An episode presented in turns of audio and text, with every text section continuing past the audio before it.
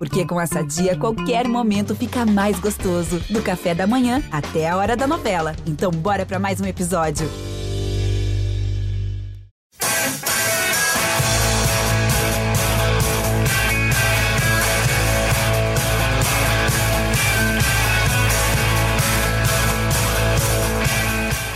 Dia para quem é de bom dia, boa tarde para quem é de boa tarde, boa noite para quem é de boa noite. Se você está nos escutando de madrugada, boa sorte. Meu nome é José Edgar de Matos, sou setorista do São Paulo aqui no GE. Estamos iniciando a edição 166 do nosso querido podcast GE São Paulo. Uma edição especial para o clube, já que podemos dizer que os torcedores podem minimamente respirar na tabela do Campeonato Brasileiro. Depois de alguns episódios de muita abordagem sobre a possibilidade do São Paulo ser rebaixado para a Série B, principalmente pelo desempenho pelos resultados do time, Hoje, um podcast um pouco mais feliz para o torcedor São Paulino, para a torcedora São Paulina, já que o São Paulo no último fim de semana ganhou por 2 a 0 do esporte e praticamente eliminou as chances de cair para a segunda divisão. Praticamente porque os 45 pontos, segundo o próprio técnico Rogério Ceni, ainda não são suficientes para o clube demonstrar o alívio definitivo sobre essa situação, mas está muito perto e diríamos que com um ponto pelo menos nas últimas três rodadas, o São Paulo se safa do maior vexame da sua história. Afinal, nunca nenhuma equipe foi rebaixada à segunda divisão com 46 pontos. Isso no Campeonato Brasileiro de 20 clubes. Hoje eu tenho comigo Caio Domingues, nosso voz da torcida, Felipe Ruiz, nosso prazo para falar um pouquinho desse jogo contra o esporte e já projetar o próximo desafio do São Paulo, que na quinta-feira, às 8 horas da noite, às 20 horas, enfrenta o Grêmio em Porto Alegre.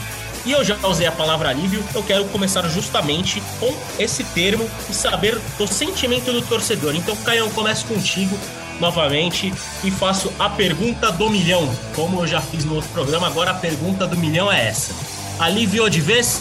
Seja bem-vindo mais uma vez, meu velho. Fala Zé, é, bom dia, boa tarde, boa noite, obrigado de novo pelo convite. Praça, é o Portuga que está aí nos bastidores. Cara, é, a, alívio é a palavra. É, o próprio Rogério disse, né, que ainda não matematicamente a gente não está salvo, então tem que entrar com muita seriedade no jogo de quinta-feira mas alegria não pode ser a palavra do vocabulário de nenhum torcedor são paulino. Acho que a gente já está pelo terceiro ou quarto ano aí consecutivo, consecutivo não, né? Que ano passado a gente brigou pelo título, mas terceiro ou quarto ano que a gente briga nessa posição lá embaixo. E acho que é, o, o momento é mais de reflexão do que de alegria, cara. No próprio sábado que o São Paulo com o Morumbi cheio novamente, ganha do esporte, com uma certa dificuldade no primeiro tempo, até sentir um nervosismo enorme dos, dos jogadores em campo. O nosso grande rival foi tricampeão da América, né? Então, nesse momento, eu acho que o, o São Paulino, que está feliz com a, a possibilidade de não ser rebaixado, está totalmente é, fora da realidade do São Paulo Futebol Clube. Eu acho que a gente tem que aproveitar o que está acontecendo do outro lado do mundo, para do outro lado do muro, né? Para olhar para dentro e entender o que nos fez estar onde estamos nesses últimos 10 anos e o que fez os caras estarem onde estão nesses últimos 10 anos. Porque isso na década passada era o inverso. A gente ganhava tudo e os caras estavam brigando para não cair. O que, que mudou? Onde a gente errou? O que a gente vem errando? O que, que a gente vai fazer daqui para frente? Se a palavra é alívio, então agora a gente já tem tempo de respirar, planejar e executar algo para que ano que vem a gente não esteja brigando na mesma situação. Então acho que sim, estou aliviado, saí do Morumbi com um sentimento próximo de felicidade, mas eu acho que é um momento do São Paulo olhar para dentro e tentar construir um futuro diferente do que vem fazendo, porque a situação não é boa. É isso, Caião. E, e, e, só, só um registro sobre isso que você falou em relação ao Palmeiras, né? Eu estive no Morumbi no sábado. Obviamente, né, a gente, quando vai fazer a cobertura, chega bem cedo, né? Chega muitas horas antes do jogo, até porque lá no GE a gente que faz a cobertura de, do tempo real da partida, né? Então tem que fazer aquele famoso esquenta da torcida, né? Principalmente para trazer informações e trazer imagens e tudo que, que tiver pela frente ali na, na cobertura pré-jogo. E foi interessante, eu até tive essa dúvida quando estava caminhando no Morumbi, mas é, ali na, na zona de imprensa, né, na cabine de imprensa, é, fica ao lado do camarote dos ídolos, né? Hoje o camarote dos ídolos do São Paulo. A, na cabine de imprensa tem uns televisores que a gente consegue acompanhar a, a transmissão do jogo de São Paulo e é importantíssimo para a gente porque né, tem o, o, famoso delay, né? Então a gente consegue ver a jogada ali em tempo real no campo e consegue ver a televisão também alguns segundos depois sobre aquilo que aconteceu no campo. E chegando lá, a, a, todos os televisores estavam transmitindo a final da Copa Libertadores e há alguns televisores também posicionados nesse camarote dos ídolos. E o São Paulino, né, tava, obviamente, alguns torcedores chegaram mais cedo, estavam assistindo, estavam lamentando muito, né, os lances favoráveis ao Palmeiras, como é, quer dizer a rivalidade. Mas uma coisa chamou minha atenção. Alguns minutos depois do, do gol do Davidson, do Palmeiras ter assegurado o tricampeonato da Libertadores, é, o grupo que estava no Camarote dos Ilhos começou a tocar aquele pagode, aquele samba provocativo ao Palmeiras. Acho que eu não preciso repetir aqui, né, dizendo que Palmeiras não tem Mundial, Palmeiras não tem Mundial. E, obviamente, eu fiz esse registro, né, porque chamou minha atenção dessa provocação minutos depois do Palmeiras né, ser campeão da, da, da Copa Libertadores, e o torcedor São Paulino, pelo menos nas, nas redes sociais, respondendo, né, tipo, não só ao, ao meu registro, como ao, ao, registro do nosso colega Marcelo Basségio, da, da Gazeta, que também estava lá e também registrou isso nas redes sociais, é, o torcedor ficou muito, muito bravo com, com a provocação, justamente pensando essa linha de raciocínio do Caio, que é, o São Paulo tem que mirar nas, nas coisas positivas que o Palmeiras tem feito para brigar no patamar que o Palmeiras está hoje. E não simplesmente provocar o Palmeiras pela falta de uma conquista no dia que os, os caras, né, os rivais, ganham o tricampeonato da Libertadores. Então, obviamente, foi só uma vez que rolou essa provocação, teve muita gente ali nos camarotes também que se mostrou contrário. Então, é, é, esse sentimento do torcedor de mais alívio do que a alegria propriamente dita, pelo menos é uma percepção, eu como setorista tenho visto nesses últimos dias. Mas, tirando esse meu relato, vou chamar Felipe Ruiz, Fernando Praz, e, obviamente, Praz, a gente vai começar com o seu top 3, né? Quem foi bem, quem foi mal contra o esporte? Contem pra gente. Grande Zé, bom dia, boa tarde, boa noite para você, para o Caião, Portuga, que está nos bastidores, todo mundo que está nos escutando.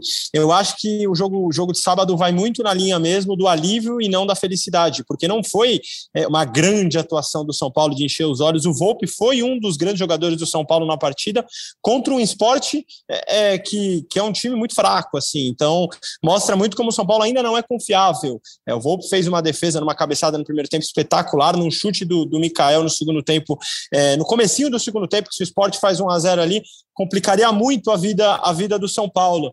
É, então vamos lá, ao top 3, é, que o grande motivo dele existir, você sabe bem, é o debate. Então depois quero ouvir você e o Caio.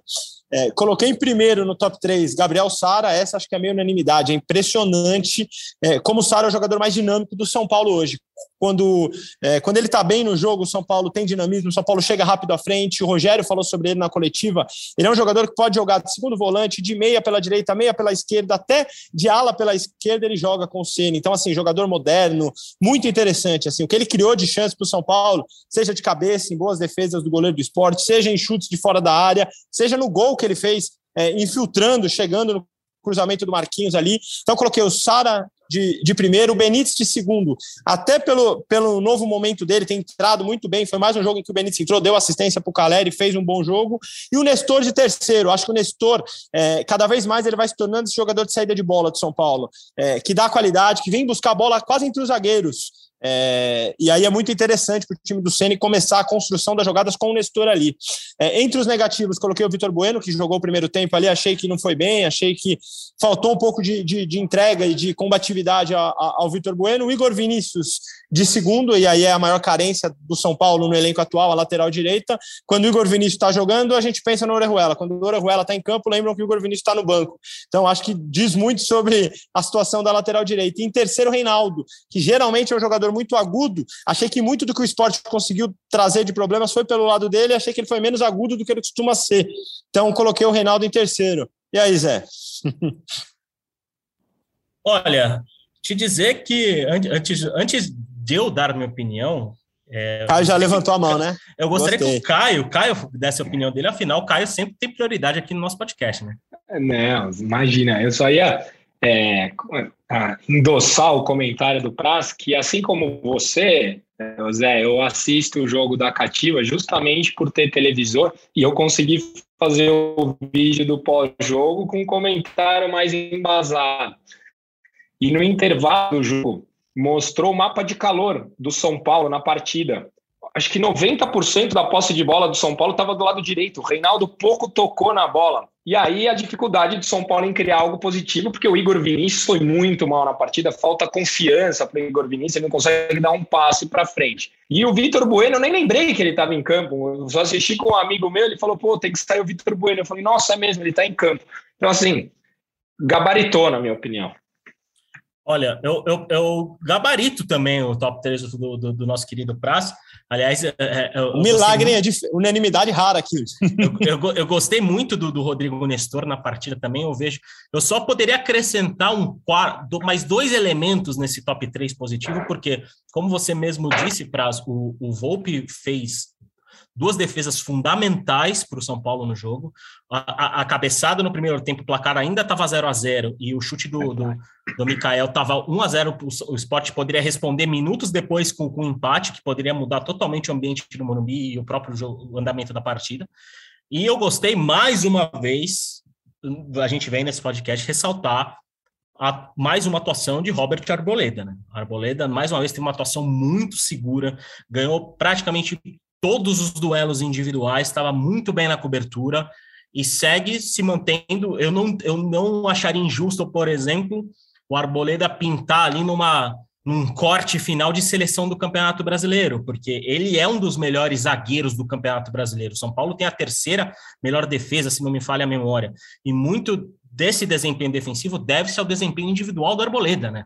O Arboleda muito bem, é, melhor do que o Miranda nas últimas semanas, na minha visão, e né, tem, tem, tem tido esse desempenho em alto nível, justamente numa época de renovação de contrato, né? Ele está tá discutindo renovar por mais três anos o compromisso dele com São Paulo, como trouxe o André Hernan na, na semana passada. E ele comanda a melhor fase da defensiva do São Paulo no Campeonato Brasileiro, porque são três partidas que o time não sofre gols, justamente no momento de maior pressão que o time encara nesse Campeonato Brasileiro, né, diante da, da, da, briga contra o rebaixamento. O São Paulo parou de tomar gol com três atuações muito boas da Arboleda e alcançou uma marca inédita de três jogos sem sofrer gol. São Paulo não tinha tido essa sequência de três jogos invicto né, desde o início do Campeonato Brasileiro. E muito dessa invencibilidade, desse, desse retrospecto defensivo, deve-se ao desempenho do Arboleda. Então, eu, mas de, eu, eu, não, eu gabarito seu, mas dou essas duas observações em relação a, a Thiago Volpe e Arboleda.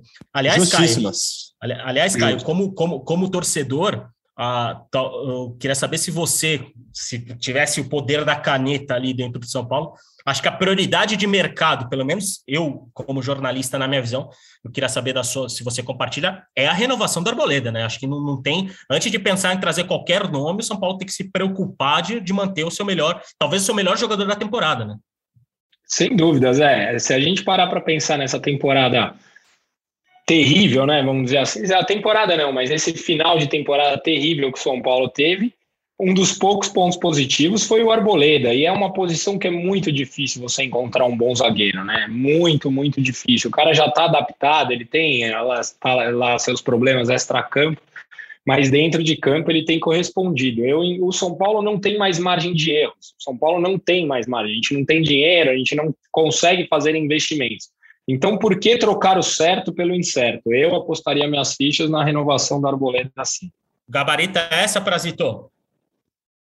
Ah, não tem como, né? O Arboleda fala algumas semanas aqui, é o melhor zagueiro do São Paulo de longe nos últimos tempos. O Miranda começou a temporada muito bem, fez grandes jogos contra o Racing, clássicos muito bons do Miranda, mas fato é que o Miranda deu uma oscilada, fez alguns jogos com alguns erros que não são do, do estirpe, da, da categoria de um zagueiro como o Miranda.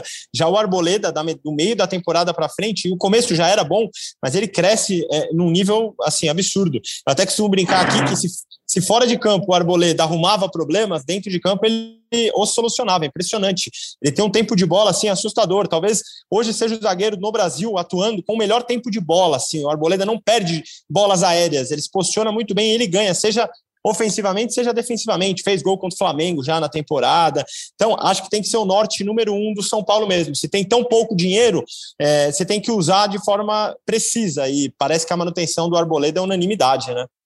Exatamente. Aliás, é, é sobre mercado de 2022, já vou adiantar uma das pautas aqui, já que você acabou de falar. Prazito, é, a gente publicou há pouco no Globo Esporte uma, uma informação sua. Queria que você passasse aqui no nosso podcast, né? É, a, a, o São Paulo está tentando acelerar a negociação para definir o, logo o futuro do Martin Benítez, né? Exatamente, Zé. A ideia é tentar resolver rapidamente a questão para o Ceni saber se vai contar ou não com o Benítez, já naquela ideia de planejamento, como você falou, o São Paulo chegou a 45 pontos. Hoje, pensar no rebaixamento do São Paulo é muito tópico. Assim, o São Paulo teria que fazer um final de ano desastroso e ainda contar os outros times fazendo coisas mirabolantes. Então, assim, o São Paulo não deve cair para a segunda divisão. Então, já começa uma movimentação de montagem de elenco para o próximo ano, para 2022. E é natural que o São Paulo queira definir rapidamente ali.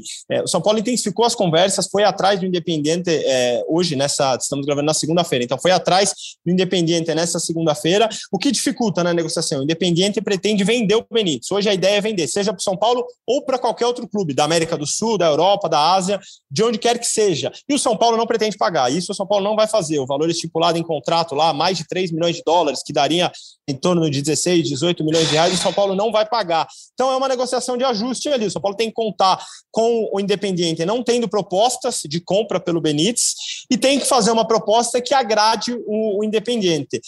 Eu ouvi que algo na linha seria é, um, um novo empréstimo com uma opção de compra, mas aí obrigatória caso o Benítez atinja tantos jogos com é, cláusulas de, de, de, contrato ali. É uma opção, mas o fato é uma negociação difícil, porque um clube quer uma coisa e outro clube quer outro. Então, pode ser que ela se arraste aí, pode ser que ela ande, né, Zé?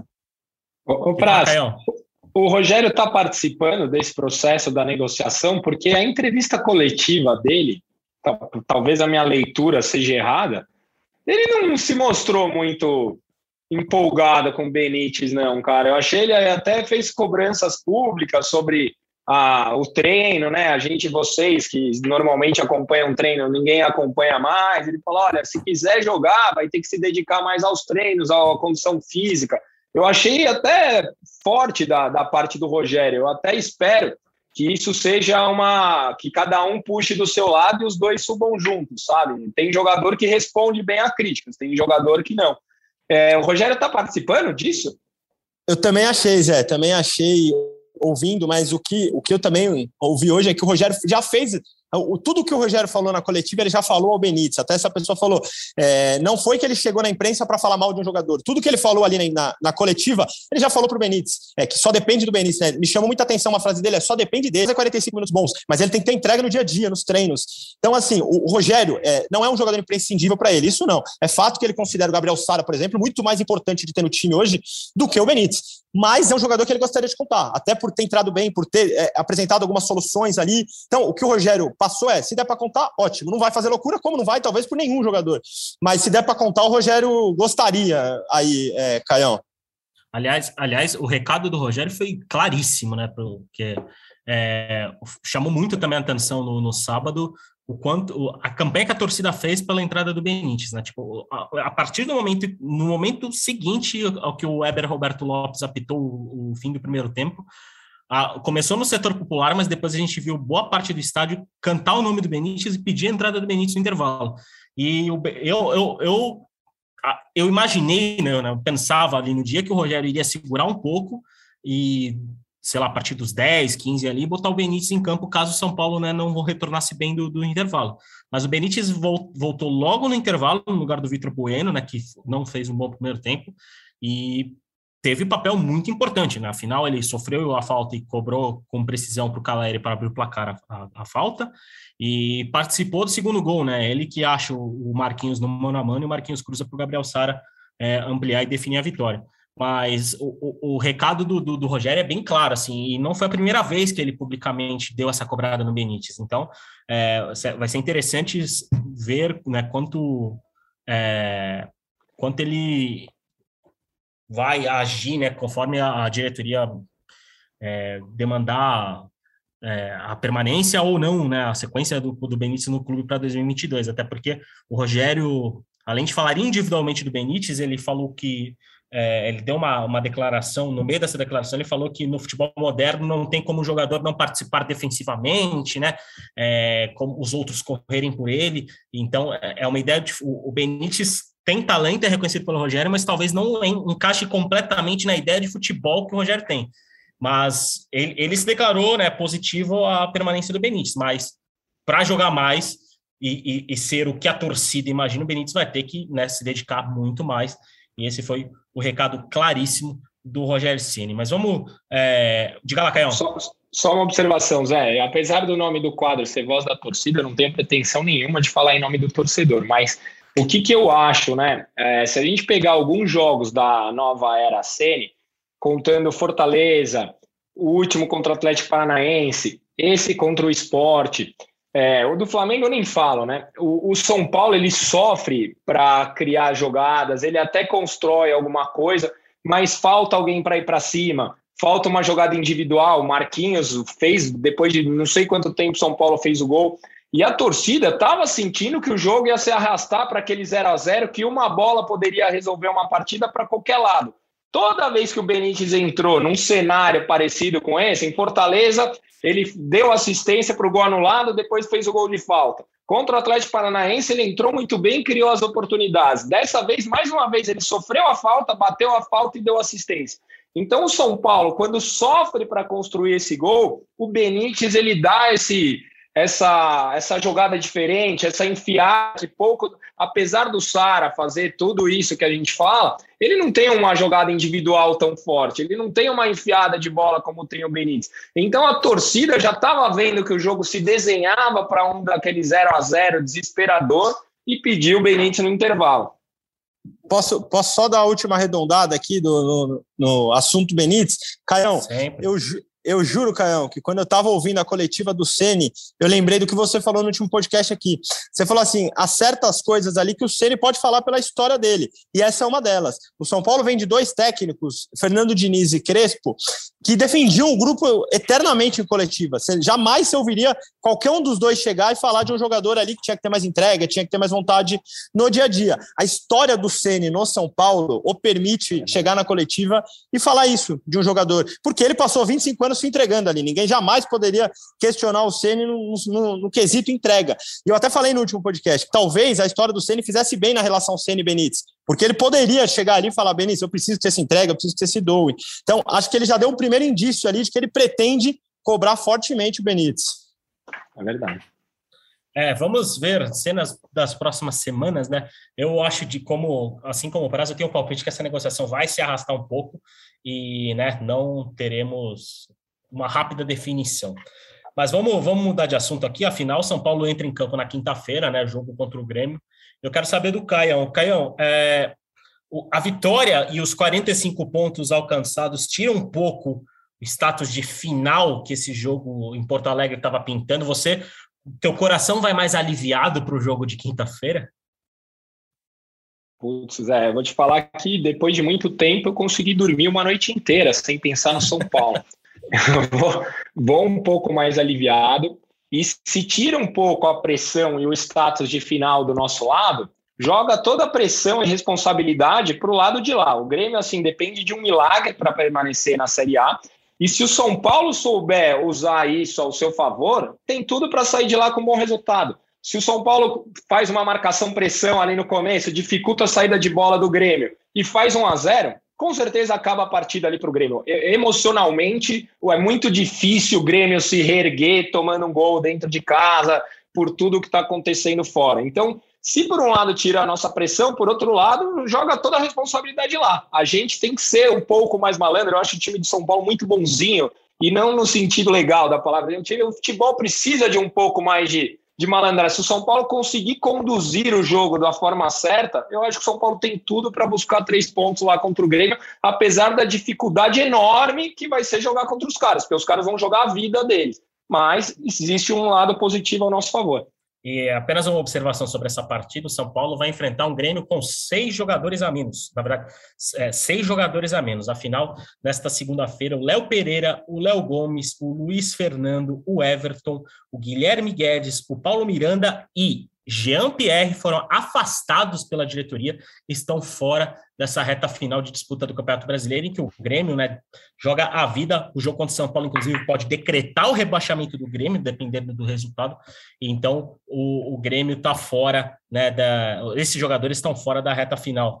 É, que a, eu, eu, não ia trazer esse assunto aqui, né? O que eu estava mais falando dos bastidores, mas eu quero, eu quero perguntar para o Praz. É, Jean-Pierre um jogador que encaixaria no São Paulo, seria um reforço para o São Paulo de 2022, já que, vendo a situação, ele é afastado antes do fim do campeonato, é, provavelmente o Grêmio vai, deve né, negociá-lo para 2022. Você vê um espaço para Jean-Pierre é, ser um possível reforço do São Paulo? Tenho muitas dúvidas, viu, Zé? E se fosse para não ficar no muro, falaria que não. Acho que não é um jogador que o com o perfil que o São Paulo precisa no momento. É, o Jean-Pierre é mais um daqueles casos que há pouquíssimo tempo atrás tratávamos como revelação, como possível craque, né? E fato é que o Jean-Pierre não decolou. O que a gente escuta da imprensa gaúcha, de pessoas é, do Rio Grande do Sul, é que ele é muito cobrado também por postura em treino, por entrega no sentido de grupo do Grêmio em momentos ruins. Acho que o São Paulo precisa pensar em, em, em perfil de, de, contratação de jogadores que têm um pouco mais a noção do senso de urgência que a gente tanto fala aqui nesse podcast, que o clube vive hoje. O São Paulo é um time é, dentro do cenário brasileiro que precisa ter noção da urgência que ele tem com a sua torcida, com a dívida que ele, que ele adquiriu nos últimos anos, em vencer campeonatos novamente, campeonatos de grande relevância. Então, acho que o Jean-Pierre, eu tivesse a caneta, não apostaria no, no Jean-Pierre, não. Concorda, Canhão? Concordo, Zé. Eu acho que tudo que o São Paulo não precisa é jogadores com esse perfil. A gente vem de três, quatro anos trazendo um monte de jogadores com esse perfil que tem. Ah, mas esse ano pode ser que jogue bola. Não, a gente não pode mais errar. A gente não tem mais margem para erro. Temos que trazer certezas e realidades, mesmo que sejam dentro de um orçamento pequeno. Justamente por isso eu não apostaria no GPR. Eu acho que precisamos de jogador de brilho, jogador que a gente sabe que vai vestir a camisa.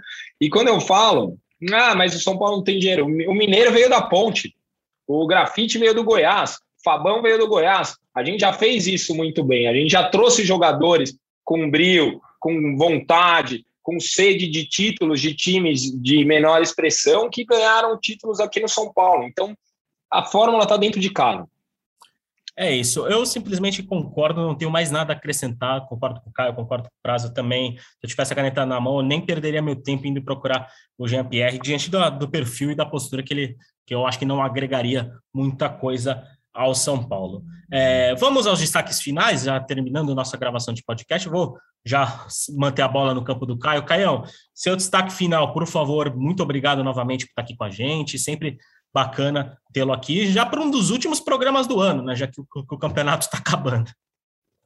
Já estão ficando com saudades de vocês, né? Do campeonato nem um pouco. é, o, meu destaque final é que apesar dos pesares, apesar das desconfianças, cara, nesse momento a gente pode dizer que o trabalho do Rogério vem sendo bom. São Paulo, com todas as dificuldades que tem, com tudo que vem enfrentando no campeonato, tirou sete pontos dos últimos três jogos sete pontos esses que nos fazem ficar um pouco mais tranquilo. Jogou bem nesses três jogos? Pô, talvez no jogo contra o Palmeiras. Contra o Atlético Paranaense a gente questiona, contra o esporte questiona. Mas nesse momento que o São Paulo precisava, é o que foi feito. Esses sete pontos nos ajudaram muito. Então, que a gente aproveite esses próximos três jogos para construir algo melhor, de repente buscar uma classificação aí para a Sul-Americana, sei lá, e começar a planejar 2022 para que seja um ano melhor do que foi 2021, porque torcedor São Paulino já não tem mais saúde para outro ano como esse. é isso. É, Prazito, valeu, meu amigo. Sempre bom tê-lo aqui com a gente. Diga lá seu destaque final. Sempre bom demais, é. Satisfação enorme. Gravar um podcast é uma delícia. Tenho, espero que quem escute a gente em casa escute com a mesma vontade que a gente grava aqui. Destaque final vai para as torcidas em geral e como estamos no podcast de São Paulo, especificamente para a torcida do São Paulo. São Paulo colocou nos últimos três jogos mais de 125 mil pessoas no Morumbi. É, o horário do jogo de sábado era horrível. Para mim, o pior que tem para se fazer futebol, seja para quem está trabalhando, para quem vai ver. Sábado, nove e meia da noite, São Paulo colocou mais de 35 mil pessoas, tinha colocado mais de 43 mil contra o Atlético, mais de 47 mil contra o Flamengo. É, então, assim, se o São Paulo vai, vai permanecer na primeira divisão, muito por conta de sua torcida, pelos jogos em casa, e aí, se a gente quiser estender um pouco o Santos, eu acho que foi fundamental a Vila Belmiro para o Santos ficar na primeira divisão. A gente viu a festa que a torcida palmeirense fez nesse fim de semana com a conquista da Libertadores. O Corinthians tem 100% de aproveitamento em casa, sete jogos, sete vitórias desde que voltou a torcida. Então, futebol é da torcida e que assim seja. Graças a São Paulina que o São Paulo vai permanecer na primeira divisão. Zé, aquele abraço. É isso, e a torcida só pode voltar ao estádio porque todos nós, e isso talvez seja a coisa mais positiva da pandemia, o brasileiro tem muita consciência de que vacinar é importante, a vacinação avançando cada vez mais no nosso país, e a torcida só voltou ao estádio porque estamos nos vacinando e cada vez mais que né, todos nós temos a oportunidade, não só nós brasileiros, mas no mundo todo, de nos vacinarmos contra a Covid o mais rápido possível. Eu também vou dar meu destaque final aqui, que é sobre Gabriel Sara. Aliás, tenho dois destaques finais, Gabriel Sara e Luan. O Luan treinou normalmente com o elenco nesta segunda-feira, está já trabalhando sem limitações no CT da Barra Funda e pode pintar como reforço de São Paulo para as últimas rodadas. Obviamente vai depender da questão física, da evolução física dele nos treinamentos da próxima semana. Quem sabe ele já possa até ir para Porto Alegre. Vai depender, obviamente, do trabalho desta terça-feira no CT da. de terça e de quarta-feira no CT da Barra Funda. E sobre Gabriel Sara, que talvez seja o melhor jogador do São Paulo nas últimas semanas, acho que é meio quase unânime a gente falar sobre isso. Gabriel Sara é, é, segue como uma esperança de receita para o São Paulo em meio a essa, essa crise financeira. Né? O Gabriel Sara tem uma multa é, rescisória na casa de 300 milhões de reais, né, 50 milhões de euros, e ele está na mira de clubes europeus e clubes europeus de bons cenários, de grandes cenários, muitos clubes analisam o Gabriel Sara, veem ele como um perfil de jogador ideal para o continente europeu, principalmente jogando ali como meio-campista, como segundo homem de meio-campo.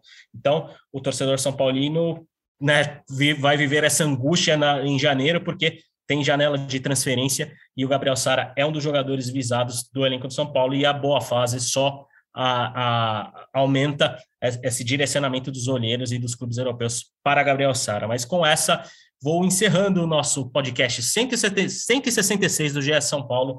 Agradecer ao Praz, agradecer ao Caião, agradecer ao torcedor São Paulino, a torcedora São Paulina que nos escuta mais uma vez nesse podcast. Voltamos a qualquer momento. Beijo no coração e um abraço na alma de cada um de vocês.